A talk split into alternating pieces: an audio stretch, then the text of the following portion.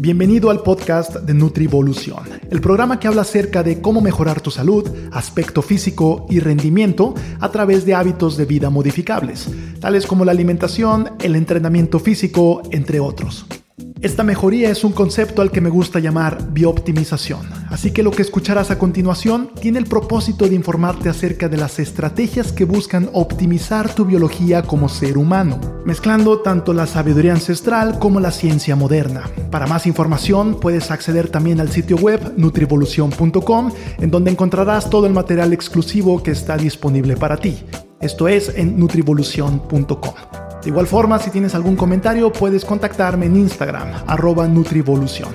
La información aquí presentada es material de guía y no debe ser utilizada como prescripción nutricional. Dicho esto, si quieres acercarte un poco hacia tu optimización biológica, disfruta este episodio. Bienvenido al episodio número 27 de este podcast de Nutrivolución. Antes de comenzar, quiero mencionar que este episodio es una clase que es parte del programa Bioptimo. Si quieres saber más información acerca de este programa, puedes checar el enlace que te dejo en las notas. Este es un episodio especial ya que lo he formulado de tal forma, esta clase ha sido formulada de tal forma que pueda ser digerible en audio. Si tú nada más escuchas este audio, puedes entender completamente todo sin ningún problema.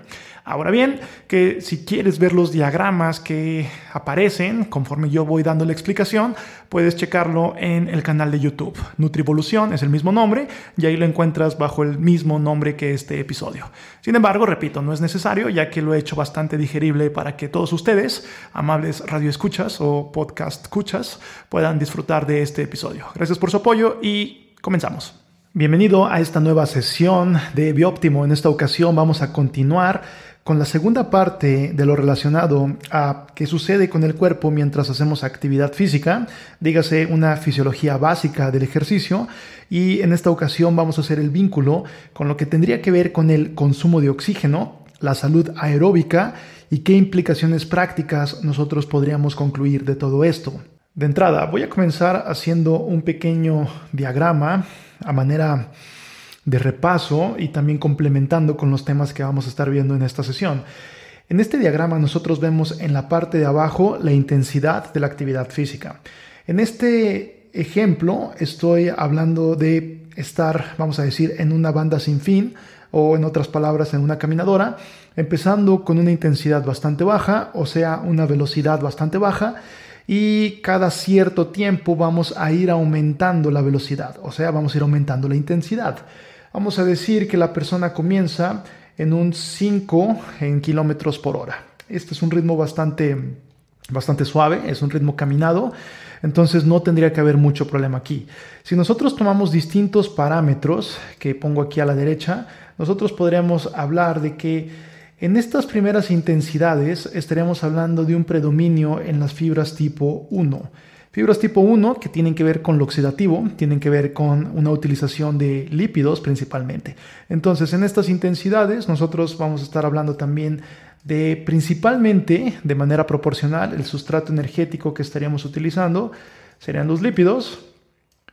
Como veíamos, a menores intensidades, más predominio la utilización de lípidos. El consumo de oxígeno estaría bajo.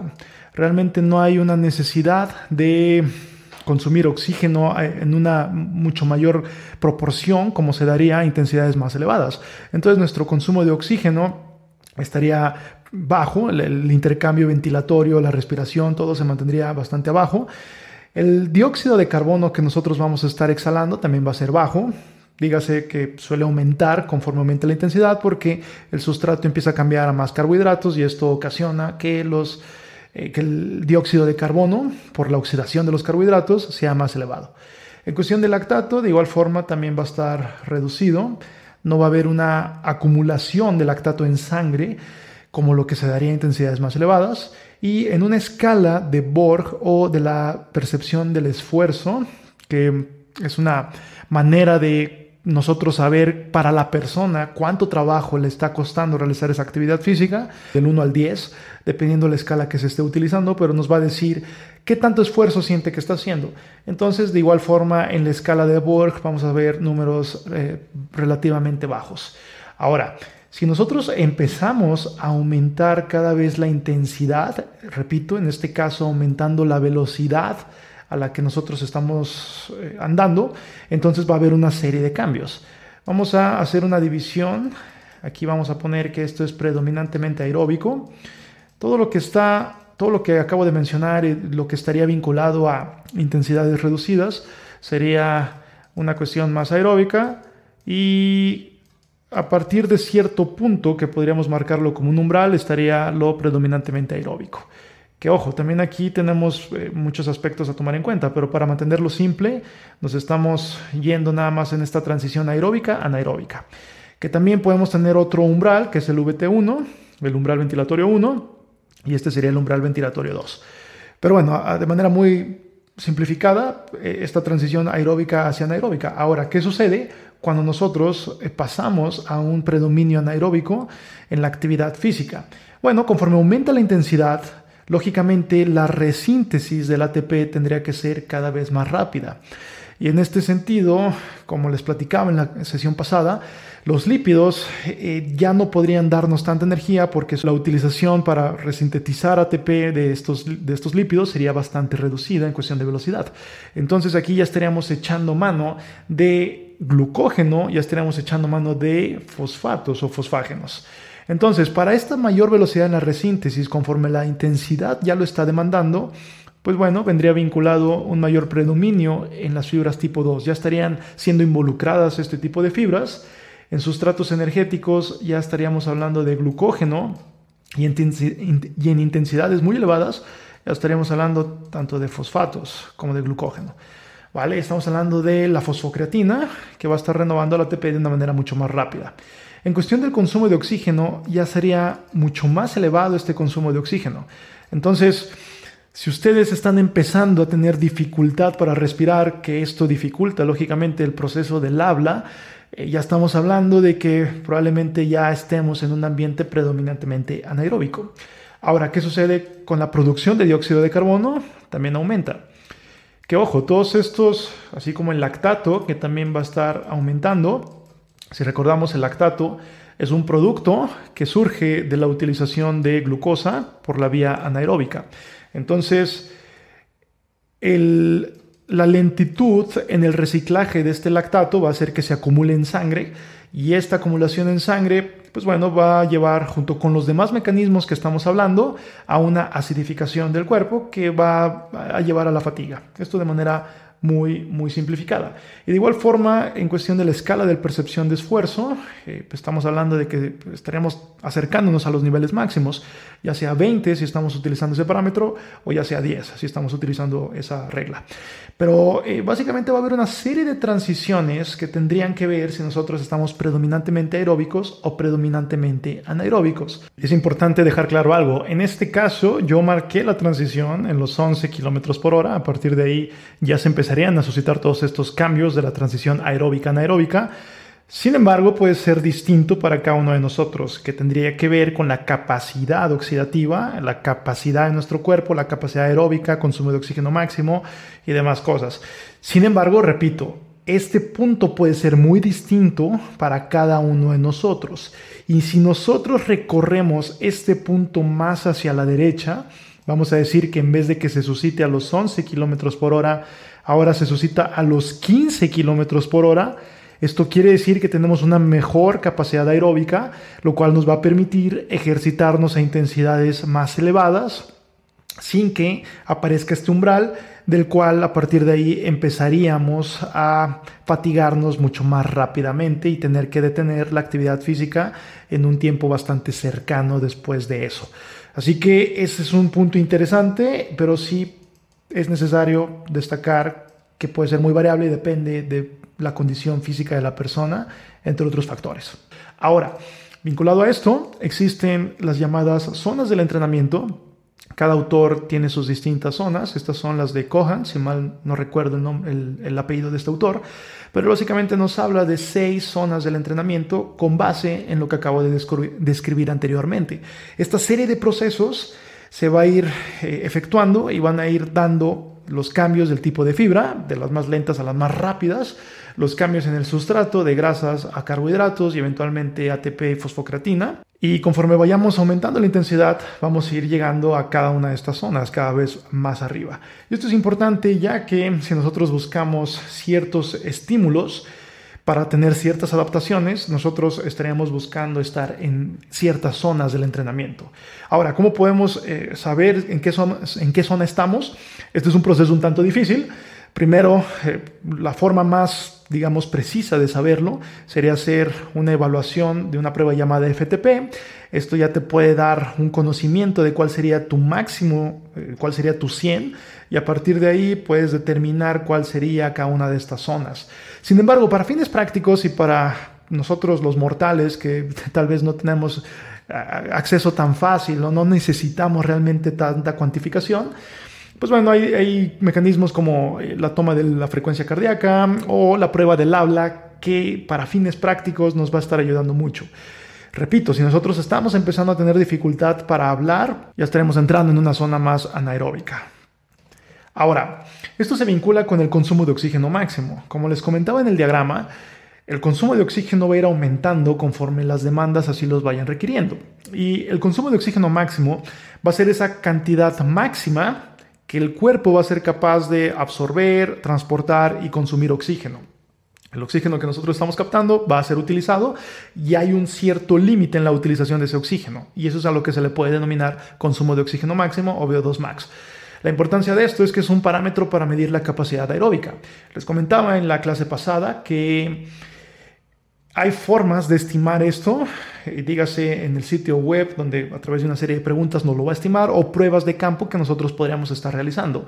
También existen mediciones directas que tendría que ver con un intercambio de gases pero para fines muy prácticos, eh, estas pruebas nos pueden dar un buen número de cuál sería nuestro consumo de oxígeno máximo. Y este es un dato que puede ser bastante importante, ya que nos hablaría de cierta salud aeróbica, si lo llamamos de algún modo, o cierta salud cardiorrespiratoria. Ahora, hay distintos factores que tienen que ver con su variabilidad. Hay personas que pueden tener, sin haber entrenado, un consumo de oxígeno máximo más elevado que otras. Y aquí estamos hablando de una dotación genética tema que se habla en el libro que fue analizado la, la semana pasada, de Sports Gene. Pero bueno, básicamente tenemos esta variante genética que puede hacer que alguien, por el simple hecho de haber elegido bien a sus padres, tenga una mejor condición aeróbica porque eh, se viene relacionada a un mejor consumo de oxígeno máximo.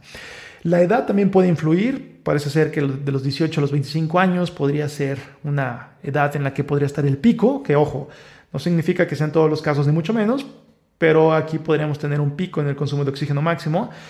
También parece ser que la composición corporal influye, a mayor masa magra, mayor eh, se correlaciona con el consumo de oxígeno máximo más elevado. Género parece ser que está más elevado en varones, contemplando aún eh, después de las diferencias de la masa magra que podrían tener más elevada los hombres con las mujeres.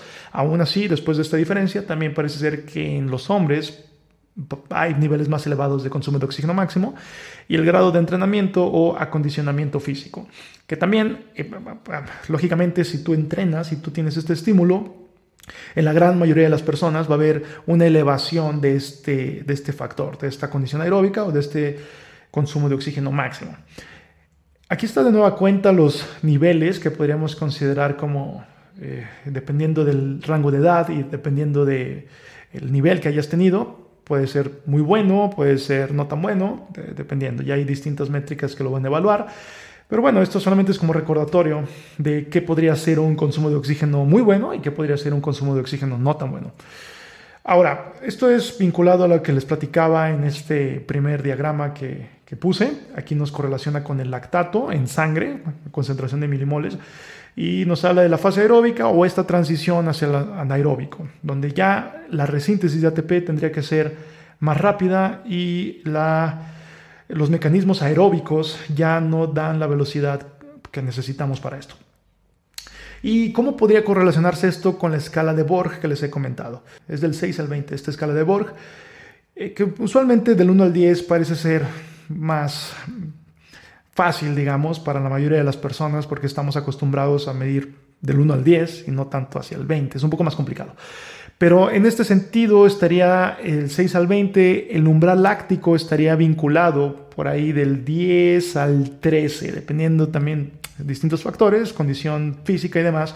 Pero el umbral láctico o este punto en el que se va a empezar a suscitar esta acumulación de lactato en sangre porque ya no puede haber una rapidez en su reciclaje, estaremos hablando que podría estar en este rango en cuestión de la percepción del esfuerzo de la persona.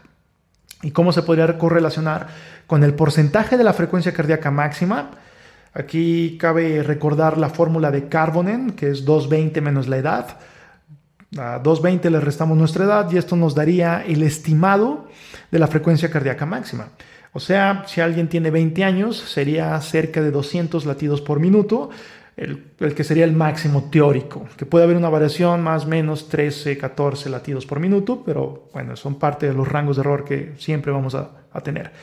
Pero ¿cómo se podría correlacionar ese porcentaje de frecuencia cardíaca máxima con respecto al porcentaje del consumo de oxígeno máximo y cómo podría correlacionarse con la concentración de lactato en sangre? Ojo, esto puede ser muy variable, sin embargo, este es una, buen punto, una buena referencia que podría ser un buen punto de partida.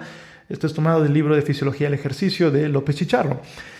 Ahora, eh, el umbral láctico va a cambiar este punto, repito, en el que la acumulación de lactato en sangre va a ser bastante marcada. Va a cambiar si la persona está entrenada eh, o no está entrenada.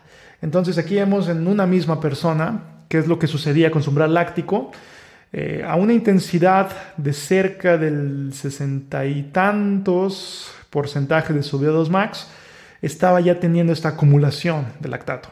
Sin embargo, después de llevar a cabo cierto periodo de entrenamiento, eh, se vuelve a hacer la prueba tiempo después y se observa que ahora su umbral está más recorrido hacia la derecha. ¿Qué significa esto? Que estamos cerca del 80-85% del consumo de oxígeno máximo, lo cual va a permitir a la persona entrenar a intensidades un poco más elevadas que antes, antes de que aparezca este umbral o este punto en el cual la concentración de lactato y todos los mecanismos asociados con lo anaeróbico que van a predisponer más pronto a la fatiga aparezcan.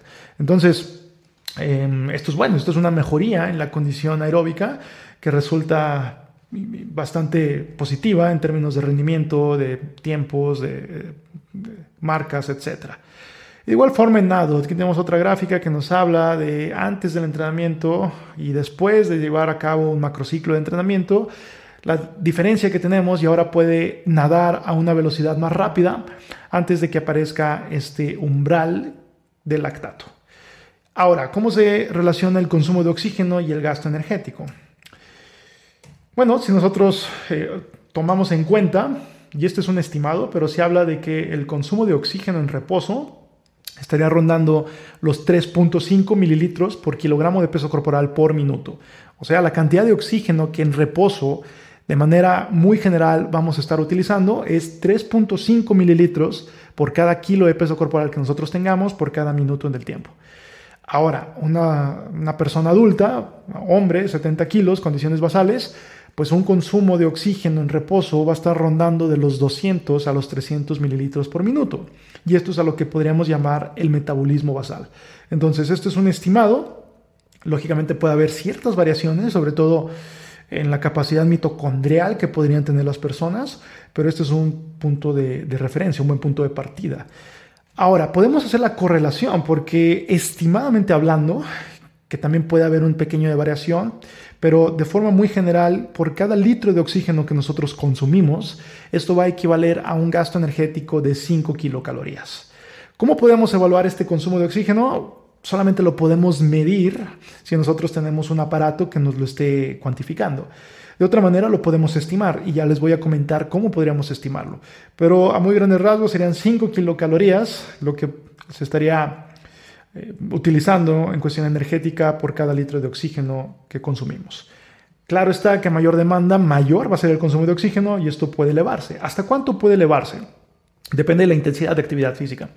Por ejemplo, si estamos en, eh, bueno, como les comentaba, estar en un reposo son 230 mililitros aproximadamente, o en esta bajo esta métrica, 0.2 litros por minuto. Conforme aumentamos la intensidad en la actividad física, nosotros podemos estar teniendo un mayor consumo de oxígeno. En este caso, esta referencia nos habla de que en esfuerzos máximos puede haber un consumo de hasta 5 litros por minuto, ¿ok? 5 litros por minuto.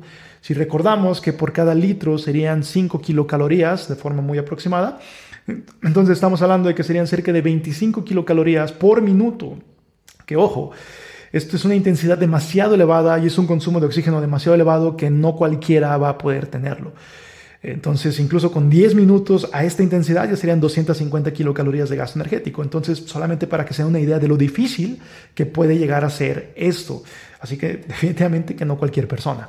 Ahora, nosotros podemos hacer una estimación del gasto calórico conforme a este consumo de oxígeno a través de lo que se le ha llamado el MET. MET es el acrónimo para Metabolic Equivalent of Task o el equivalente metabólico de una tarea. Y esto lo relaciona, un MET es estar en reposo. Así que el MET nos va a decir cuántas veces más se necesita en cuestión de oxígeno y que se vincula con la energía que va a requerir esto, pero es cuántas veces más conforme estar en reposo el cuerpo va a estar necesitando oxígeno. Entonces, bajo este sentido, si hablamos de que hay una actividad que nos conlleve un gasto o nos conlleve una intensidad de 10 en el valor MET, quiere decir 10 veces más la energía o el consumo de oxígeno necesarios que están en reposo. Y esto lo podemos asociar si nosotros ya conocemos que 3.5 mililitros por kilogramo por minuto es la tasa de consumo de oxígeno en reposo. Entonces, bueno, a partir de ahí eh, esto sería un MET y a partir de ahí nosotros estimaríamos, si son 10 MET, pues bueno, sería 10 veces este consumo de oxígeno. Eh, en este caso serían 35 mililitros por kilogramo por minuto y esto lo asociamos al peso corporal de la persona y ya podríamos tener un estimado de energía en cuestión de calorías. Ahora, esta es la, la referencia. Voy a anexar la tabla que tiene los valores MET de un montón de actividades físicas, son cerca de 16 páginas donde nos divide en categorías y nos dice, dependiendo de qué estés haciendo, de qué tipo de actividad física, es el valor MET asociado a ella, o sea, cuántas veces más va a requerir de consumo de oxígeno y por ende de gasto energético a estar en reposo. Y bajo este sentido, nosotros podemos tener una forma de estimar las calorías con base en este valor MET. La fórmula vendría de la siguiente forma. Valor MET por el tiempo que se va a determinar en horas por el peso de la persona. Entonces es la actividad física que está haciendo, cuánto tiempo la va a estar haciendo y cuánto pesa la persona que la va a estar haciendo. Por ejemplo, en una persona de 70 kilos que va a correr a 8 millas por hora, esa es la velocidad a la que va a estar corriendo durante un tiempo de 15 minutos. Si nosotros nos vamos a nuestra lista, aquí tengo la lista, este es el archivo y aquí me voy a la categoría de correr. Aquí viene 8 millas por hora, o sea, correr una milla en 7.5 minutos. Pero vamos a decir que en mi banda sin fin me dice que estoy corriendo a 8 millas por hora. Entonces esto equivaldría a 11.8 en mi valor MET.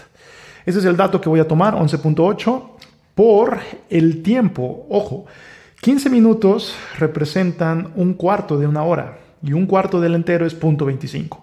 Entonces esto es importante ya que el tiempo nos lo pide en horas. Si nosotros ponemos punto 15 no va a ser lo correcto. Aquí tendríamos que sacar el equivalente de esos minutos con respecto a la hora, cuánto representa con respecto a un entero.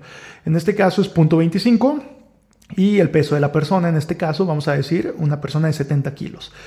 Entonces una persona corriendo a esta velocidad 8 millas por hora, que pesa 70 kilos y que lo hace 15 minutos, aproximadamente sería un gasto de 206.5 kilocalorías. Esto es un estimado que, repito, tiene su vínculo con respecto al consumo de oxígeno y de ahí surgen estas estimaciones. Es un dato interesante para poder hacer, dependiendo de la actividad, eh, cálculos energéticos. Y este es el desglose de lo que he estado platicando en estas últimas dos clases.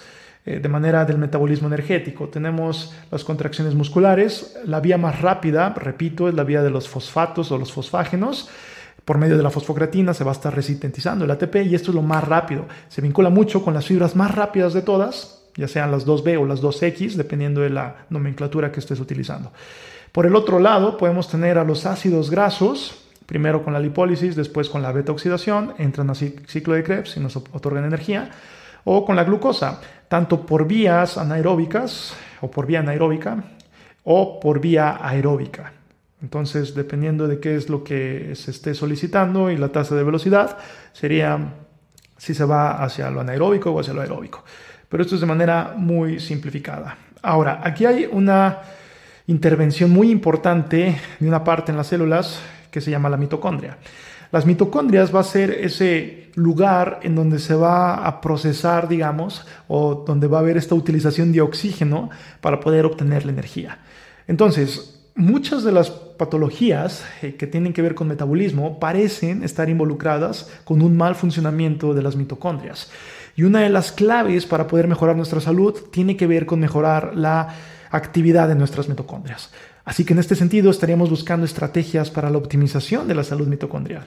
Y aquí sería eh, mejorar el consumo de oxígeno máximo, estaría vinculado con una mejoría en esta funcionalidad mitocondrial. Así que sería buen punto de partida estimar nuestro consumo de oxígeno máximo actual por cualquiera de las formas fáciles que podemos tener a nuestro alcance e ir viendo que esto vaya mejorando, porque estaría totalmente relacionado con una mejoría aeróbica que tiene que ver con las mitocondrias. Y si nosotros mejoramos esta actividad mitocondrial, también viene relacionado con una mejoría en la utilización de ácidos grasos en el cuerpo. Y es un concepto que les he hablado en algunas sesiones pasadas llamado flexibilidad metabólica. La capacidad de que nuestro cuerpo, según las demandas y según así lo requiera, pueda utilizar grasa sin tener tanta complicación en el proceso. Ahora, este de igual forma es un diagrama que sintetiza eh, las distintas fases del entrenamiento y los distintos umbrales. Este es el umbral 1, este es el umbral 2.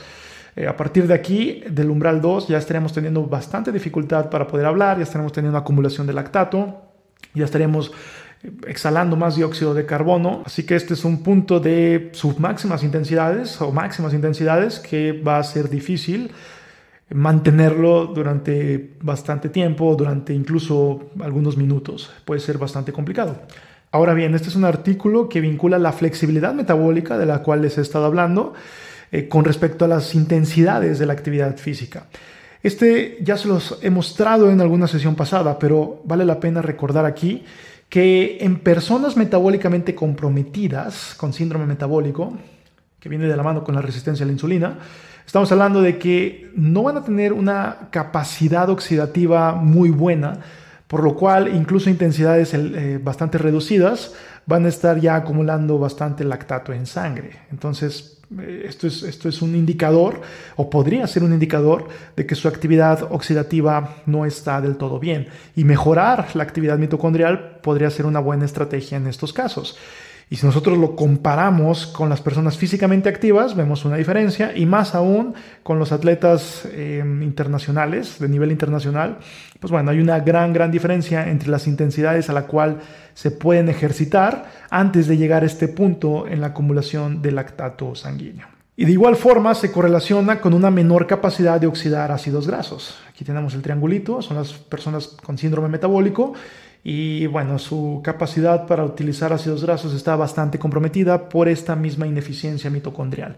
Así que eh, Íñigo San Millán, uno de los autores en este, en este artículo, nos habla de que entrenar en la zona 2 del ejercicio, en la zona 2 con base en, esta, en este diagrama de siete zonas, puede ser donde haya la mayor mejoría mitocondrial, y la mayor mejoría para poder tener el reciclaje del lactato y poder mejorar su condición aeróbica. Entonces, esta zona podría ser la mejor. Y si nosotros queremos estar seguros de estar en esta zona, entonces tendríamos que estar em, pudiendo hablar durante el transcurso de esta ejecución.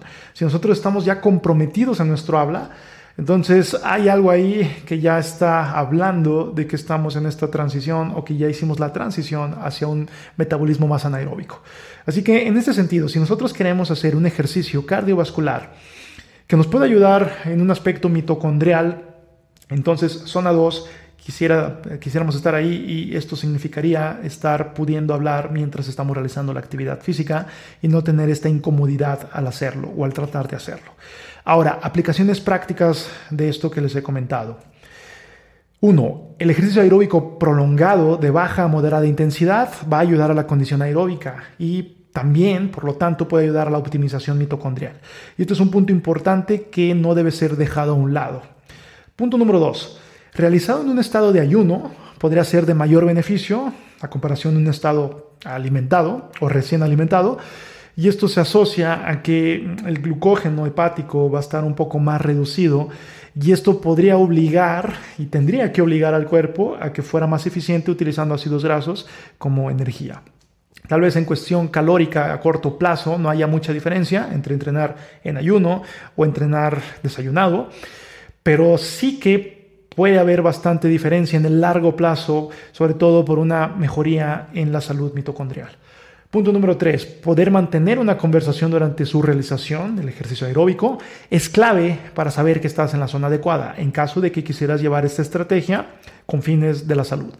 Que ojo, el rendimiento y las zonas de entrenamiento con respecto a su mejoría es otro, es otro mundo. Aquí nos estamos enfocando en una cuestión de salud. 4. La frecuencia de entrenamientos dependerá de cada contexto, cada persona eh, y cada recuperación que puedan tener y distintos factores, pero un buen punto de partida podría ser tres veces a la semana. Eso es lo que yo podría considerar eh, un eje, eh, pero repito, la individualidad va a ser importante. 5. El entrenamiento resistido o de fuerza, que como habíamos visto también es importante y conlleva otra serie de estímulos que nos va a dar otras adaptaciones que deseamos. Eh, va a estimular las fibras tipo 2, va a estimular la síntesis proteico-muscular, el crecimiento del tejido muscular, mejorar la captación de glucógeno, entre otros importantes beneficios. Así que debe ser una prioridad porque nos va a generar adaptaciones de igual forma importantes. Siguiente aspecto de relevancia. Si nosotros quisiéramos combinar el entrenamiento aeróbico con el entrenamiento de fuerza o resistido, es recomendable que se realicen distintos días o que si nosotros podemos espaciarlos, sea con por lo menos seis horas de diferencia cada uno de ellos. Y esto es para evitar que se interpongan las adaptaciones unas con otras. Que ojo, tampoco pasa mucho si después de tu entrenamiento de pesas haces algo de cardio, pero sí que me gustaría, sobre todo en el mediano y largo plazo, que se estuviera haciendo un poco espaciado un entrenamiento de otro. Y otro punto importante es que conforme aumente la condición física, podríamos estar implementando entrenamientos del estilo HIIT, que es el acrónimo para High Intensity Interval Training o entrenamiento interválico de alta intensidad, que es hacer estas fluctuaciones en la intensidad, picos donde te vas bastante rápido o bastante intenso y picos donde lo reduces. Y así durante una sesión más o menos corta de entrenamiento. Y esto puede ser bastante eficiente tu tiempo porque se podrían conseguir adaptaciones muy similares al ejercicio de baja intensidad durante un tiempo más prolongado. Sin embargo, esto en un inicio también puede ser complicado para las personas, sobre todo que no tienen muy buena condición física, por lo que yo, si bien eh, lo recomendaría, pero sería en un punto en el que ya haya un poco de mejor condición física que nos pueda permitir un entrenamiento más seguro. Así que estos son los puntos prácticos que tendrían que ver con esto. De igual forma estaré hablando más adelante de los entrenamientos HIT, tema que considero Repito, para personas que ya tienen cierta condición, un HIT es bastante eficiente y nos ahorra tiempo consiguiendo resultados muy similares a algo que nos tomaría más en el sentido aeróbico. Así que esto ha sido todo por esta sesión. Muchas gracias por haberme acompañado y nos vemos a la siguiente.